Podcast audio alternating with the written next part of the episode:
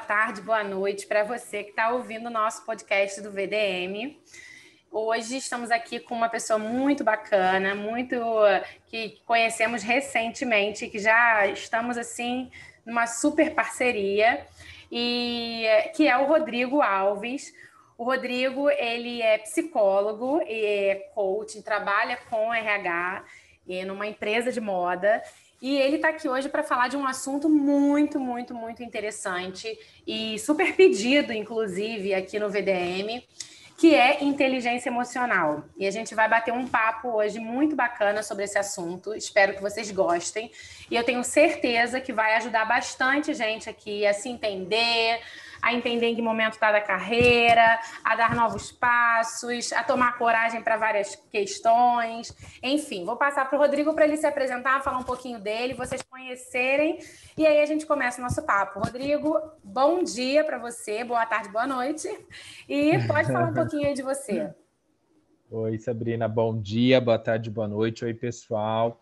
É, bom, a Sabrina já falou um pouco sobre a minha trajetória. Eu sou psicólogo, sou coach de carreira, trabalho na área de recursos humanos aí há 10 anos. Dentro do varejo, eu trabalho há 7. Né? Então, grande parte da minha carreira foi lidando com varejo e nos últimos cinco lidando com varejo de moda. E aí a gente fala de inteligência emocional, que não é só um tema que, esse, que ano passado a gente precisou discutir muito, né, por conta da, da do que a gente está vivendo de pandemia mas quando a gente olha muito a moda, a gente precisa trabalhar muito essa questão que é a inteligência emocional, que é a resiliência, porque a gente lida diretamente com padrões, padrões estéticos, é padrões de beleza, padrões de vestimentas, é. e a é. gente meio que tem que se dar e lidar com isso no dia a dia, né? E levando em consideração de que a gente também já chega no mundo e aprende vários padrões que os nossos pais nos ensinam lá na infância, aí vai caminhando para a escola e a sociedade vai sempre a cada momento colocando a gente em caixinhas ou tentando fazer isso. Então, inteligência emocional não é um assunto do momento, no sentido de que é só agora que a gente tem que falar. Pelo contrário, é uma coisa que a nossa vida inteira teve que caminhar com a gente. Não tinha esse nome. Daniel Goleman foi um dos pioneiros nesse assunto, que é um psicólogo britânico. É, mas a gente quer discutir e trazer algumas coisas bem legais para vocês, principalmente trazendo esse tema para uma atualidade. Isso, exatamente, exatamente. E a gente vai começar falando um pouquinho sobre uma, a gente estava até batendo esse papo agora antes de começar a gravação, né? Sobre expectativa e realidade. É, a gente entra, né? É, principalmente quem trabalha com moda, né? Que sai da faculdade às vezes ou quer entrar nesse mundo com uma expectativa, né? Muito grande de muitas coisas com expectativa de glamour, com expectativa de logo ser empregado, é, ou com uma expectativa de você galgar né, é, cargos bacanas, de você ser um estilista top, ou de você estar numa empresa maravilhosa. E aí, quando você, às vezes, realiza esse sonho, ou você consegue é, atingir esse objetivo, você percebe que não é nada daquilo que você sempre esperou ou sonhou e que a realidade é bem diferente de tudo que você espera, enfim. Então vamos falar um pouquinho de expectativa e realidade, Rodrigo. Fala com a gente sobre isso. Eu sempre falo que inteligência emocional, a primeira base dela é isso, né? E eu sempre dou o exemplo do Tinder. Quando você está lá no aplicativo, você vai passando a foto e você marca o encontro, chega a pessoa não é nada daquilo que você viu na, no Tinder. Isso acontece muito na nossa vida. E por que que acontece? Porque a gente, enquanto ser humano, vai criando na nossa cabeça uma série de imagens é, de coisas e de situações que tem que responder daquela forma. Por exemplo, quando a gente vai procurar um emprego e a gente faz uma entrevista, é muito comum, depois que o candidato faz a pesquisa, ele ficar idealizando, imaginando como é que vai ser aquela empresa, aquela experiência, aquela relação com o gestor. E aí ele sai da entrevista com aquele sentimento de que assim, eu preciso passar porque essa é a melhor empresa para se trabalhar. Uhum. E aí, quando ele vai para o dia a dia, para a realidade, é, ele vê os desafios e fica meio incongruente aquilo que uhum. ele imaginou com aquilo que ele está vivendo. E isso não tem nada a ver com, ah, não me falaram que era assim, tem a ver com eu não me permitir ver as coisas dessa uhum. forma. Então, quando a gente fala de inteligência emocional, primeiro tem que falar de expectativa e realidade, principalmente na moda, né? As pessoas olham a indústria da moda e vê lá aquela campanha com Gisele Bündchen, com os glo as globais, aquele material de marketing lindo e maravilhoso, mas não sabe o que está por trás dos bastidores. É verdade. Assiste um Fast Week e acha que é só glamour e não é. Uhum. E aí, quando você não tem a ideia e você não se permite lidar com essa realidade, ou seja, não pesquisa, eu costumo dizer que quando a gente vai para uma entrevista, eu tenho que procurar o lado bom e o lado ruim das coisas. Eu só consigo é, estar preparado quando eu também me conecto e entendo como é que funciona o lado ruim das coisas, né? O que, que a empresa não tem, como é que é o fluxo uhum. de trabalho, é, porque senão eu vou com muita expectativa e aí quando eu me deparo com um desafio e quando eu me deparo com uma coisa que foge muito desse padrão que eu criei, aí eu começo a gerar um pouco de sofrimento, eu começo a me sentir angustiado, eu começo a sentir Sim. tristeza, eu tenho uma vontade de abandonar o emprego, eu fico me perguntando, né, que tá exato. Muito, as pessoas estão muito ansiosas e isso acaba causando bastante. Exato, e a ansiedade, ela tem tudo a ver com expectativa. Né? É. E assim, se a pessoa não tem hoje esse conhecimento do que, que ela espera dela, o que, que ela espera da vida, o que, que ela espera de uma empresa, e entender que tem coisa que não é responsabilidade dela, vou dar, não é, e não é responsabilidade da empresa, ela vai sofrer. Vou dar é um verdade. exemplo disso, assim, formação acadêmica, desenvolvimento. Quando a gente fala de desenvolvimento dentro de uma empresa, as pessoas já associam com a empresa pagar curso para o funcionário se aperfeiçoar.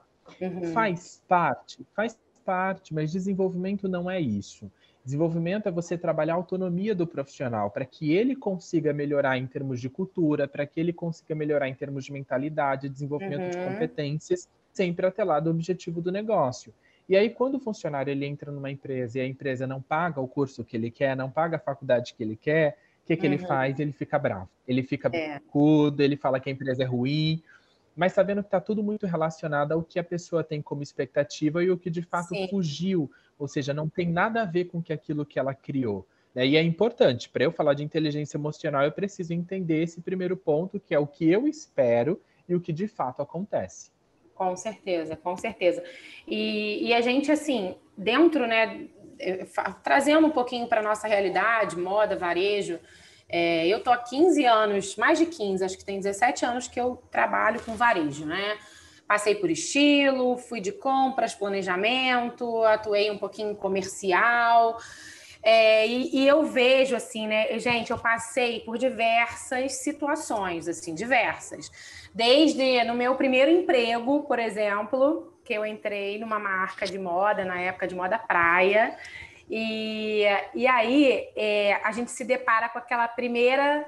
É, com aquele primeiro gestor, né? Que hoje a gente chama de gestor, mas que eu acho que no mundo da moda hoje a gente tem mais chefe do que gestor, vou te dizer. Exato, eu não exato. posso dizer em relação às, outros, às outras áreas, mas é, no mundo do varejo e da moda, é, eu acho que a gente precisa ter é, bastante aperfeiçoamento aí na gestão, porque o que tem de gente sofrendo por causa de gestão é assim, é, é, a gente recebe muita mensagem, muito direct falando. Quando a gente posta qualquer coisa relacionada à gestão lá no Instagram, a gente recebe assim milhares de mensagens falando, as pessoas reclamando, a gente acaba sendo um psicólogo lá também, porque a gente acaba dando força para as pessoas, não, não é bem assim, enfim. E aí, assim, eu lembro que no meu primeiro emprego, por exemplo, eu passei por uma situação, eu era super nova, eu tinha acabado de sair da faculdade, eu acho que eu tinha, sei lá, 20 anos, 21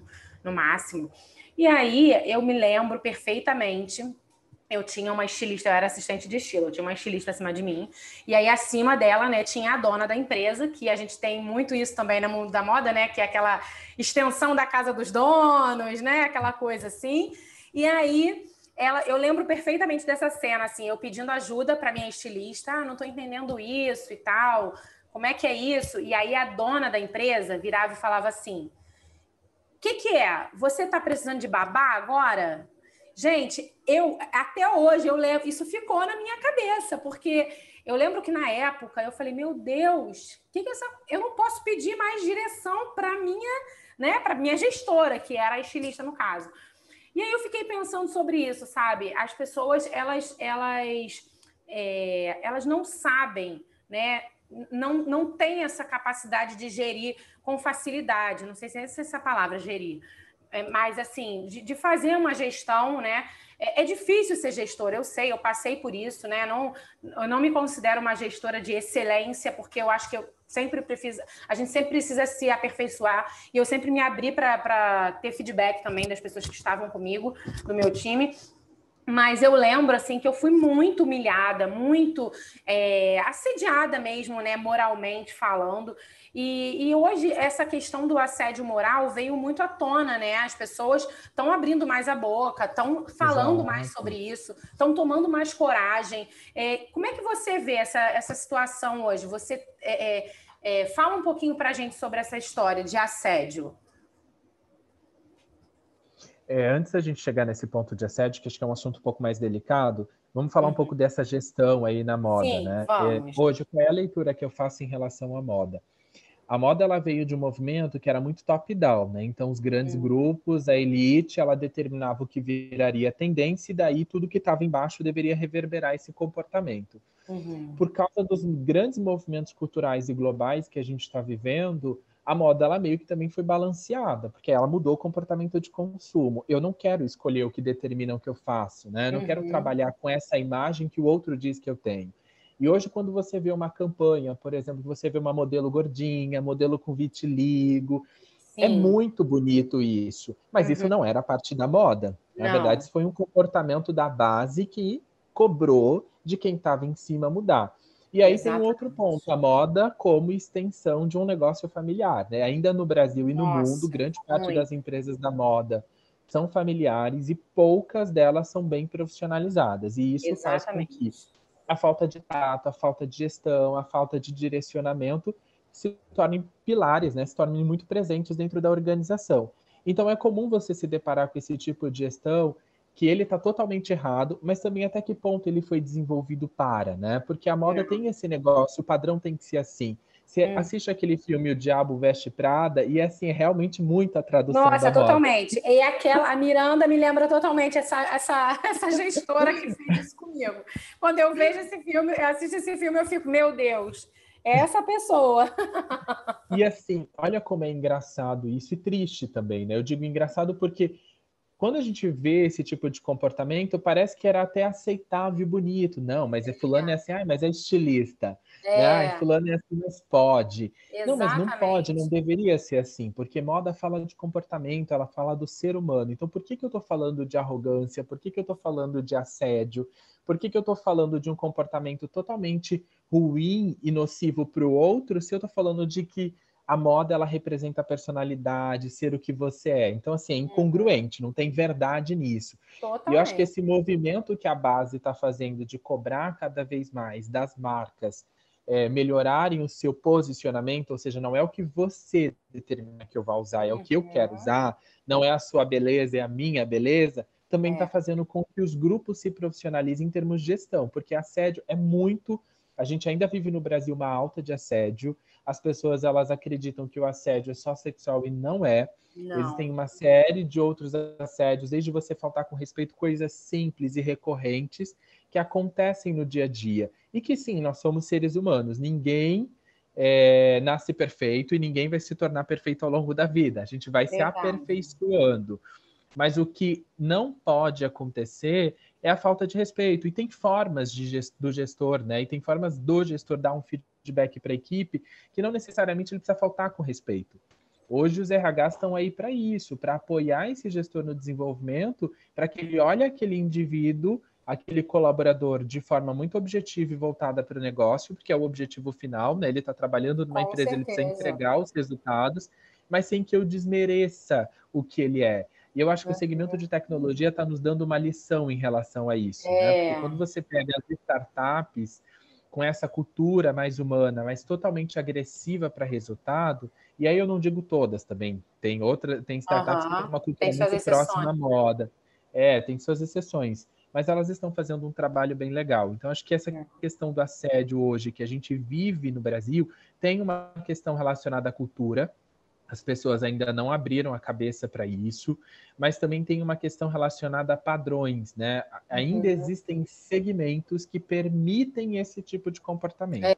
A moda está sofrendo muito porque ela é muito permissiva para isso. mas as pessoas que estão na base, no que eu digo, o, o consumidor está cobrando a cada vez mais. Então você pega é uma Vogue que faz uma festa lá, é, é, lembrando a época da escravidão, uhum. e aí ela uhum. coloca garçom, pessoas para servir é, negras, como se fosse bonito esse tipo de coisa que a gente Sim. viu na história. Cara, e você vê toda a repercussão que isso deu, isso chega a ser bonito. Né? Ver é. todas as pessoas cobrando a Vogue um posicionamento diferente. E eu acho que a moda precisa acordar um pouco nesse ponto. O que acarretou na demissão da. Exato. Isso é uma demissão pessoa, justa. Né, que estava acima lá de, de tudo. Que realmente é, houve uma cobrança e uma pressão e é o que você falou hoje com a internet, com as redes sociais, né, com a mídia. É, não tem como fugir, as empresas precisam cada vez mais estar atentas né, a isso. É, a, a, e, principalmente é, toda essa, essa parte também, quando a gente fala né, de assédio, a gente pode falar também da, da inclusão, né, que você falou aí, das campanhas com modelos é, com vitiligo, modelos plus size, modelos negros, enfim, a gente, a gente acha que as pessoas não estão vendo, mas cada vez mais há uma cobrança do consumidor e as marcas vão precisar se adequar, vão precisar se abrir. Né? Não tem mais essa de, ah, eu vou ficar no meu cantinho, vamos fazer o que a gente faz para os uhum. nossos clientes só. Não existe mais isso né? Tá todo mundo vendo. Uhum. É, e aí, falando um pouquinho, aproveitando que a gente está falando de gestão, é, a gente vê também, e isso foi até um seguidor nosso que mandou é, uma mensagem falando sobre é, a pressão que existe, né? De, em alguns departamentos, principalmente, é, uma pressão de acertos, de você não pode errar, de prazos, né, de, de cumprir é, é os objetivos para que as vendas atinjam metas é, quilométricas, né? Aquelas metas gigantes que às vezes são impossíveis de se cumprir. Enfim, a gente tem aí muitas situações assim. Agora na pandemia, muita gente falando que teve crise de ansiedade, que teve burnout, enfim, é, e que isso acaba acarretando, né? E acaba chegando num burnout mesmo. É, e a gente vê essa pressão né? A gente vive muito essa pressão do cumprimento, do, do não pode errar, não pode errar uma ficha técnica, senão dá prejuízo, e aí você vai. Já trabalhei em empresa, gente, eu tenho cada história que só, só Deus mesmo. Se eu for contar aqui, eu já trabalhei em empresa que eu fui descontada porque eu errei numa ficha técnica e calcularam algo errado. Ah, ok, você errou, a empresa teve prejuízo. Gente, mas é, isso lá no, no meu início de carreira, né, quando eu era assistente quem não, quem às vezes não vai fazer, às vezes uma assistente faz 100 fichas técnicas no mesmo dia. Como ela não vai errar alguma coisa? Não tem condições. Então, e é uma pressão, né, de, de não errar, de você. Então, assim, são várias situações que a gente vê, né, principalmente nesses departamentos que são mais cobrados, né, um estilista que tem que desenvolver uma coleção em tanto tempo, entregar não sei quantos croquis, e, enfim, muitas, são muitas metas para serem batidas. E como que a gente hoje consegue trabalhar isso na gente a ponto de não chegar num, num burnout, né? De não ter uma crise de ansiedade? Eu estava lendo uma matéria esses dias que ela fala de uma empresa que ela se permite ao erro, né? Então eles criaram uma campanha internamente chamada Errar é Humano. Muito bacana. Eu achei super legal a campanha e a diretora de RH dele estava falando, não lembro o nome da empresa, mas é uma empresa de fora eles estavam falando que eles começaram a estimular é, o erro, não no sentido de que eu quero que você erre, mas no sentido Sim. vamos aprender juntos com aquele uhum. erro. E a empresa conseguiu melhorar em eficiência porque ela começou a perceber que grande parte desses erros estavam rela relacionados a processos mal definidos. Claro. E aí ficava muito assim, como é que faz? Ah, e fulano acha que faz assim, ciclano Sim. acha que faz assado. Quando a gente lida com pessoas, a gente tem que entender que não é uma, uma lógica, né? Não existe um número exato. Quando você fala de processo, é exato. Um mais um, é. dois. Quando você fala de pessoas, um mais um é três, dois e meio, cinco, Verdade. sete, e vai funcionando por aí. Então, a gente tem que levar em consideração que o ser humano, nós, quando nascemos, já nascemos com um padrão, né? O padrão de filho. Então a gente nasce já com o primeiro papel social, que é eu sou filho de um pai, de uma mãe, e eu preciso responder adequadamente ao que esse pai e essa mãe deseja. E aí a gente vai crescendo, vai criando padrões sociais, que é eu vou entrar na escola, eu não posso tirar nota baixa, uhum. eu tenho que ser o uhum. melhor. Se eu vou jogar Sim. futebol ou se eu vou envolver com qualquer esporte, eu jogo aquele esporte, eu pratico aquele esporte para ganhar, é, eu tenho que ter medalhas, ou seja, a gente essa cobrança, culturalmente, né? é, culturalmente a gente sempre teve essa cobrança de você é. sempre tem que ganhar, você sempre tem que ser o melhor. E a gente às vezes negligencia um pouco que foi o erro que fez o ser humano sair da caverna. É verdade. Foi ele errando que fez ele chegar onde ele chegou. A ciência, na verdade, é muito tentativa e erro, né? Ela é. pega uma coisa que está dando errado e ela vai estudando. A gente está vivendo um momento de pandemia, ninguém sabe o que é, vai testando, vai testando, vai testando, até uma hora que a gente consegue chegar numa lógica daquilo.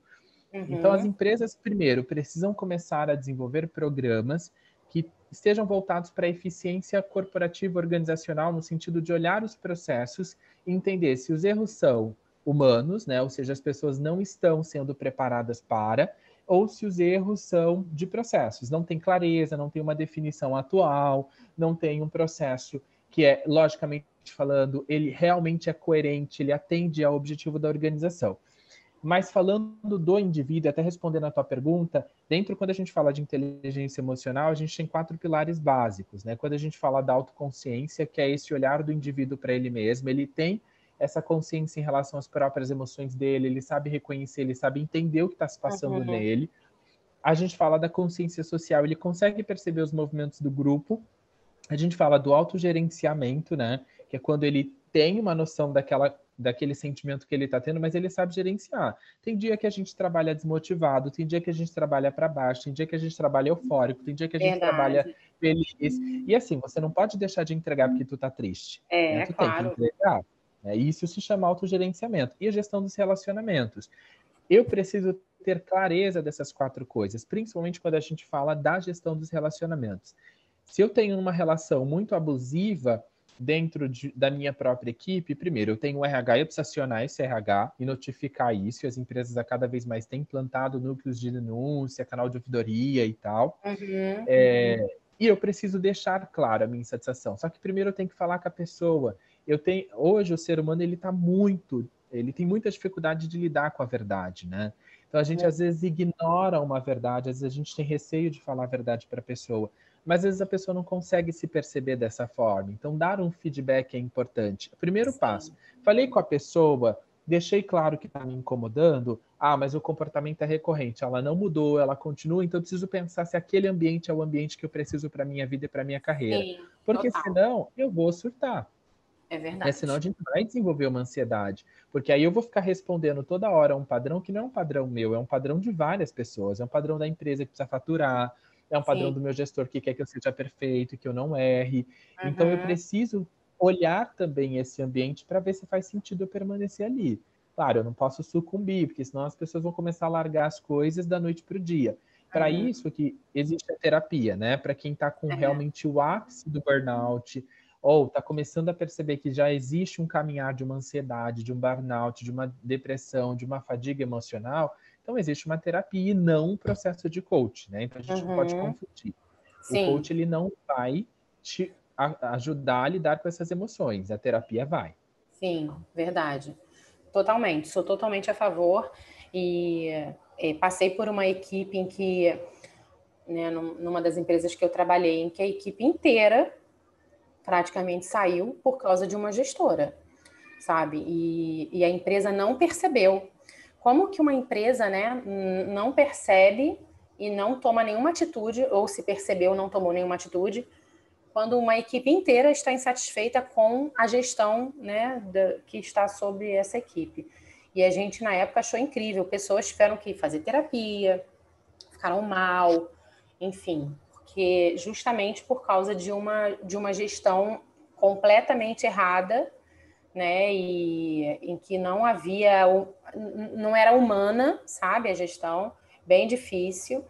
É, mas eu queria falar um pouquinho agora, aproveitando né, também esse assunto, é, sobre ambiente de trabalho, para a gente encerrar também já já, vamos, vamos partir para esse último assunto. É, hoje a gente fala muito sobre ambiente tóxico, né? Pessoas tóxicas, É, e o ambiente de trabalho acaba pesando bastante, porque a gente fica mais tempo no nosso trabalho do que na nossa casa. Né? A gente passa praticamente o dia inteiro com essas pessoas. Hoje, muita gente fazendo home office acaba. É, a gente não tem vivido tanto isso, mas é, em breve acredito que vai voltar. Muitos vão voltar e alguns já voltaram.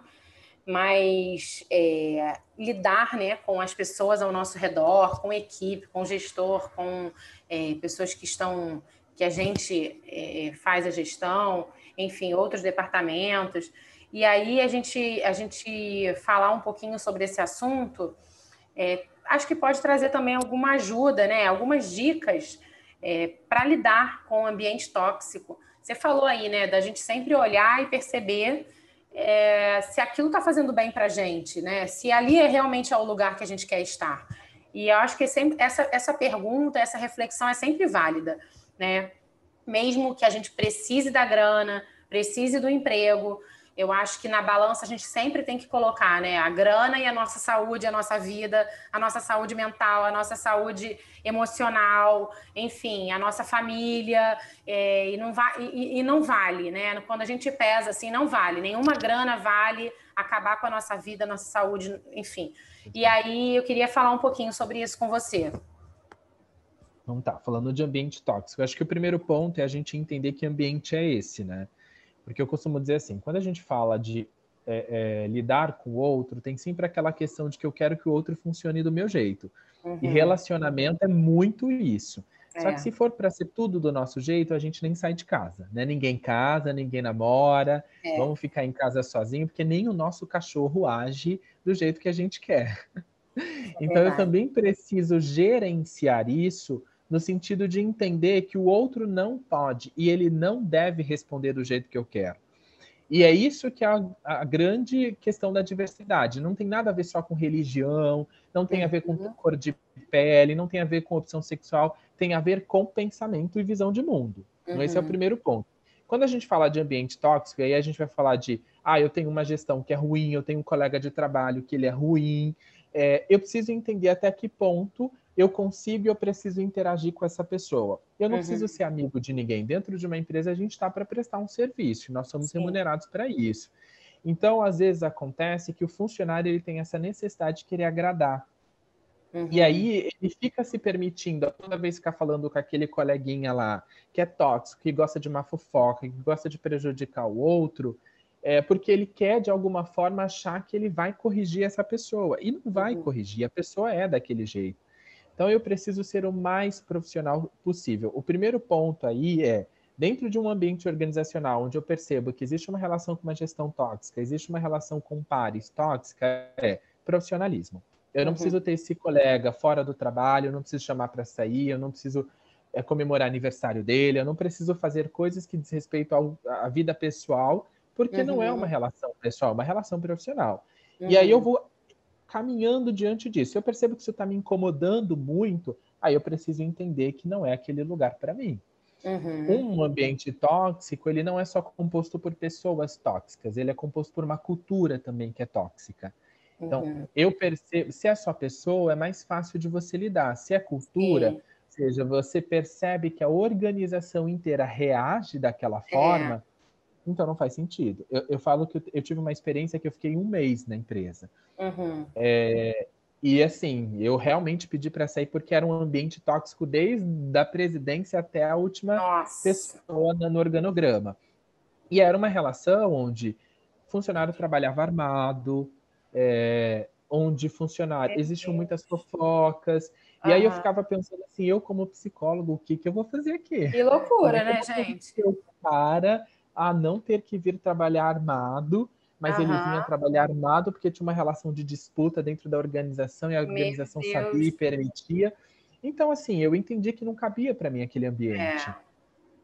E eu fui embora. Tem então. pessoas que ficavam lá, que permaneciam na empresa, que estavam há anos na empresa, porque para ela isso não fazia diferença. Então, uhum. cada ser humano age de uma forma diferente. Por isso que eu primeiro preciso ter o autoconhecimento, é muito importante ter autoconhecimento. É muito importante também dar valor à tua vida pessoal, porque o que nos fortalece emocionalmente falando é quando eu consigo viver a minha vida pessoal. Então, uhum. eu pratico esporte, eu tenho uma rotina de academia, não estou falando de padrão estético, ah, eu quero ficar magra, maravilhosa, não. Estou falando de exercício físico faz Saúde, bem para o organismo. É. Convivo com a minha família, meu marido, minha esposa, meus filhos, viajo, invisto em coisas que me tiram um pouco dessa, dessa rotina de trabalho e dessa rotina uhum. social. É porque senão, gente, a gente vive a vida inteira falando só de padrão. Né? A é. gente vive a vida inteira tendo que responder a coisas e viagem e, vida pessoal não tenho que responder, eu tenho que viver, né? Eu tenho é. que experimentar, eu tenho que ter experiências. Isso fortalece bastante o nosso emocional e ajuda a gente a lidar com esses ambiente ambientes tóxicos. Maravilhoso, exatamente isso. E a gente realmente, é, é, essa questão do autoconhecimento é, é, tudo. E receber feedback também, né? Porque eu, eu tive uma, uma gestora assim, maravilhosa, que até hoje é minha amiga, e aí uma vez ela falou para mim que é, eu nessa época, né, eu era muito chorona, então tudo que acontecia né, comigo, eu desabava no choro no trabalho. E aí acho que muita gente vai se identificar. E aí eh, teve uma das situações que eu passei que eu chorava e aí ela me chamou para almoçar para me acalmar, né? E aí lá ela falou assim, Sabrina, você precisa de inteligência emocional. Você precisa equilibrar suas emoções nesse momento. Você não pode desabar toda vez que acontece alguma coisa. E eu recebi aquilo para minha vida, assim como um feedback muito positivo, sabe? Porque eu identifiquei realmente que eu era daquela forma. E eu falei, não, eu preciso realmente mudar. Então, daí em diante, depois desse feedback, eu comecei a tentar equilibrar. E eu acho que eu consegui, sabe? Porque depois de, alguns, de algum tempo eu percebi que eu não tive mais esse comportamento. Então, para mim, foi muito bom. Então, assim, gente, nem só de gestores ruins vivi, né? Tive Tem muitos muito gestores bons que passaram pela minha vida e deixaram, assim, marcaram realmente é, é, positivamente. Então, agradeço muito a eles, inclusive se estou aqui hoje, com certeza eles têm uma, uma grande porção de responsabilidade. E, e assim, cara, é, assim, muito bom. Pode falar, pode falar.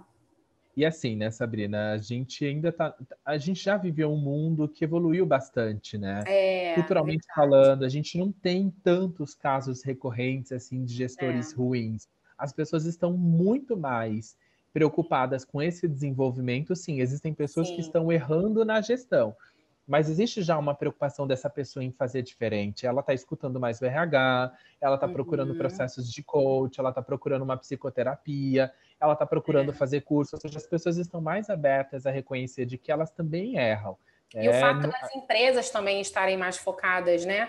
Em ter esse retorno em, do, da, das pessoas, em ter, como você falou aí, né, a, a ouvidoria, em ter um canal né, mais aberto para as pessoas falarem sobre é, eu acho que acaba deixando as empresas também mais atentas, né? A, e aí o gestor ele precisa se, se adequar e, e tentar, né? De certa forma, fazer um bom trabalho para que ele permaneça ali, enfim, consiga crescer também, consiga outros outros patamares aí na, na vida.